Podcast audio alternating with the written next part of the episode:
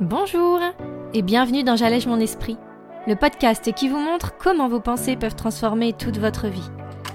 Je suis Julie Laprelle, coach de vie certifiée, et cette semaine, on va discuter barrières, limites. Comment choisir de se respecter dans nos relations avec les autres avec un simple outil. Alors vous êtes prêts? On y va? Bonjour à tous Alors je vais aujourd'hui vous parler d'un outil d'une compétence qui pourrait bien révolutionner votre vie. Oui, oui, je le pense vraiment. Vous vous souvenez, la semaine dernière, dans l'épisode numéro 10, nous avons évoqué notre relation aux autres et à nous-mêmes. Les modes d'emploi que l'on a et qui cristallisent souvent bon nombre de rancœurs, de jugements dans nos échanges quotidiens. Je vous conseille vivement de l'écouter afin de faire un petit point général avant d'aborder le sujet de cette semaine. Pourquoi? Eh bien parce qu'on a évoqué, pour résumer très très brièvement, notre impossibilité à contrôler le comportement des autres, bien qu'on adorerait cela. Et combien, par respect pour l'autre et pour nous-mêmes, il est important de bien comprendre que chacun est libre de ses actes, de son comportement, qu'il faut lâcher cette volonté de contrôler l'autre pour qu'il fasse ou dise des choses qui nous feront nous sentir bien, ou aimer, ou autre. Pour en revenir à notre sujet de la semaine, il est vrai que parfois, dans nos interactions, dans nos liaisons, il est pourtant nécessaire d'instaurer des barrières, des limites. Alors, qu'est-ce que j'entends par cela?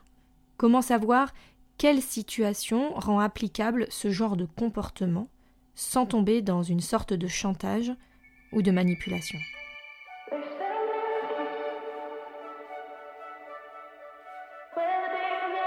D'abord, il faut bien comprendre un point très important. Établir des limites ne doit pas être quelque chose que l'on fait, que l'on met en place dans le but de contrôler l'autre. Elles sont créées pour nous-mêmes, afin de prendre soin de nous, de nous respecter physiquement et émotionnellement. Alors, on a tous des barrières sur lesquelles on n'a pas besoin de communiquer et qui sont évidentes. Elles sont entendues. Par exemple, sauf cas extrême, il semble évident de ne pas avoir à expliquer à son partenaire de vie que jamais, au grand jamais, nous n'accepterons qu'il ne nous frappe. La violence physique n'est bien souvent pas quelque chose de tolérable, et c'est une limite sur laquelle on n'a pas vraiment besoin de partager. C'est un peu la même chose que si quelqu'un entre dans votre maison, alors qu'il ne vous connaît pas, sans frapper, et s'installe tranquille dans votre canapé. Il est bien clair que si cela se passait, la conséquence serait immédiate. Vous appelleriez la police, ou vous le sortiriez de chez vous, bref. Pareil, on ne le dit pas, mais c'est quelque chose d'ancré, quelque chose d'appris dans notre société. L'impression d'agression, de violation de domicile qui en résulterait serait normale, plutôt commune à tous. Il est donc évident de ne pas vouloir être attaqué. Alors, pourquoi ne pas penser pareil pour notre vie intérieure, notre vie émotionnelle? Pourquoi ne pas vouloir se protéger soi-même de l'intrusion d'un comportement extérieur? On peut évidemment, dans la vie quotidienne, choisir de respecter l'autre, de laisser tomber nos manuels, nos modes d'emploi, et d'accepter que euh, sortir les poubelles ou ramasser ses chaussettes, ce ne soit pas son truc, même si cela nous met en colère parfois ou nous fatigue. Mais peut-on réussir à se recentrer sur nos vraies valeurs, ce qui foncièrement a une importance presque vitale pour notre respect intérieur, et le faire pour nous? Pour établir une limite, il va falloir établir quelle est la demande, et surtout quelle sera la conséquence? Pas du type chantage en disant si tu sors pas la poubelle, je vais te bouder pendant cinq jours, ou si tu n'es pas plus attentionné, je te préviens, euh, je ne laverai plus ton linge. Non, c'est pas ça. C'est vraiment établir, et tout d'abord avec vous-même, quelles sont les situations où vous ne tolérerez plus le comportement de l'autre. Pour vous protéger émotionnellement. Pas pour qu'il vous apporte du bonheur ou quoi. Il faudra donc être très précis. Et si le moment arrive, être capable, être prête à énoncer le fameux si tu et formuler votre requête, votre demande, alors je vais, et là, bien expliquer la conséquence. On va prendre un exemple. Si tu fumes à côté de mes enfants dans mon salon, je vais te demander de partir. Si tu arrives avec plus de 30 minutes de retard à notre rendez-vous, je vais être parti. Je choisis de penser que, dans mon respect de moi, de mon temps, de notre amitié, je te demande de respecter cela. Car cela m'impactera dans ma vie. Je te préviens de cela, je ne t'oblige à rien, mais sache que la prochaine fois où je devrais attendre plus que ce laps de temps, chose que je viens de faire puisque tu as une heure de retard, comme les cinq autres rendez-vous précédents d'ailleurs, donc j'ai décidé de te dire que la prochaine fois, eh bien, je serai parti. Ce n'est pas un ultimatum, c'est pas un moyen de se sentir bien en contrôlant le comportement de l'autre comme on peut le faire avec les modes d'emploi que l'on a dans nos relations. Cela ne marche souvent pas d'ailleurs, et c'est là que cela nous éloigne des autres, parce qu'ils ne veulent pas être contrôlés ou forcés à quoi que ce soit. C'est vraiment lorsqu'une barrière est franchie pour nous, et c'est là où je le répète, il faut vraiment décider où sont nos curseurs. Suis-je prête à divorcer pour des chaussettes qui traînent alors que je l'aime sincèrement? Je pense pas. Mais est-ce que je suis prête à le ou la quitter car il ou elle m'a trompé, par exemple? Là, ça se justifierait. Et encore, tout est question de point de vue. Donc, d'abord, il est vraiment important de voir quelles sont les situations, ces événements, ces comportements que je suis capable d'accepter et ceux qui seront intolérables, qui seront pas compatibles à une bonne relation amicale ou de couple ou même de travail, tout en laissant la possibilité à la personne en face de s'adapter et de faire un choix. Et de là que chacun se respecte.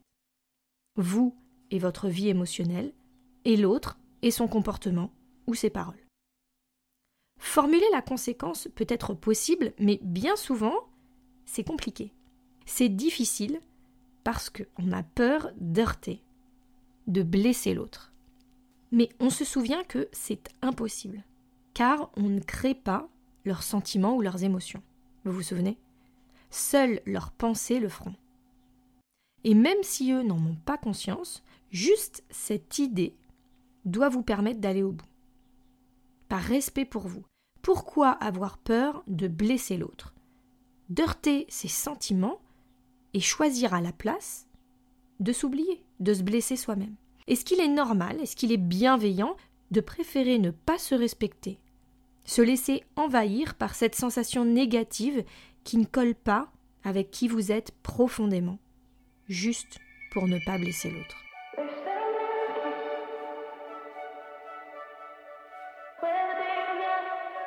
Encore une fois, toute une question de ai-je enfin décidé de me placer au centre de ma vie ou est-ce que je préfère faire plaisir aux autres? Leur faire du bien, les épargner mais à mon détriment. Et pourquoi penser que cela va forcément les éloigner, les vexer, les blesser? Toutes nos craintes viennent également de là. Oui, mais si je lui dis ça, il va se vexer, c'est sûr. Elle va partir, je vais plus jamais la revoir.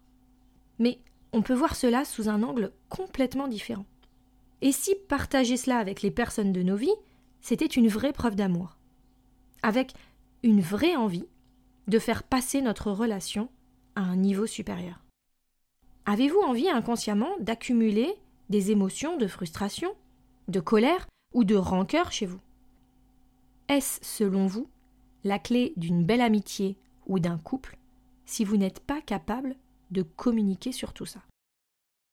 La création d'une intimité encore plus profonde, plus puissante, est vraiment la raison numéro un pour établir des limites. Même dans notre relation avec nous-mêmes. Parce que créer une barrière, avec sa conséquence, c'est un acte d'amour. D'amour envers vous-même, mais aussi pour l'autre, en lui laissant l'espace, le choix, la décision, en respectant votre relation, mais où la finalité sera claire pour vous comme pour l'autre. Pour créer les meilleures relations, autant connaître, autant savoir et partager nos envies, nos limites, et ainsi bâtir des relations sur des sentiments d'amour, de bienveillance et de respect, plutôt que de colère, de rancœur ou de tristesse. Et se souvenir que c'est comme ça que votre vie va s'améliorer et passer au niveau supérieur. Pour enfin être vous entièrement, vous respecter et enfin vous réaliser. L'exercice de cette semaine est une mise en pratique. Quelle est la première barrière qui, selon vous, mériterait d'être mise en place? Qu'est-ce qui vous met en inconfort émotionnel au point que cela devrait être caractérisé par une conséquence claire? Si vous avez besoin d'aide pour différencier ce qui relève d'un ultimatum ou d'un chantage à une limite pour vous, n'hésitez pas à m'envoyer un mail ou à m'écrire via le site www.julielaprel.com. Nous pourrons aussi bien converser par écrit ou nous organiser un petit thé ou café virtuel pour discuter tranquillement. Échanger sur tous ces concepts et vous aider à aller plus loin, c'est vraiment mon plaisir numéro un, alors n'hésitez pas. La semaine prochaine, on va parler de rancœur. Comment ce sentiment s'installe insidieusement dans nos esprits? Et comment on peut faire pour le transformer, le faire évoluer en quelque chose de plus positif pour nous. À mardi les amis et belle semaine à vous.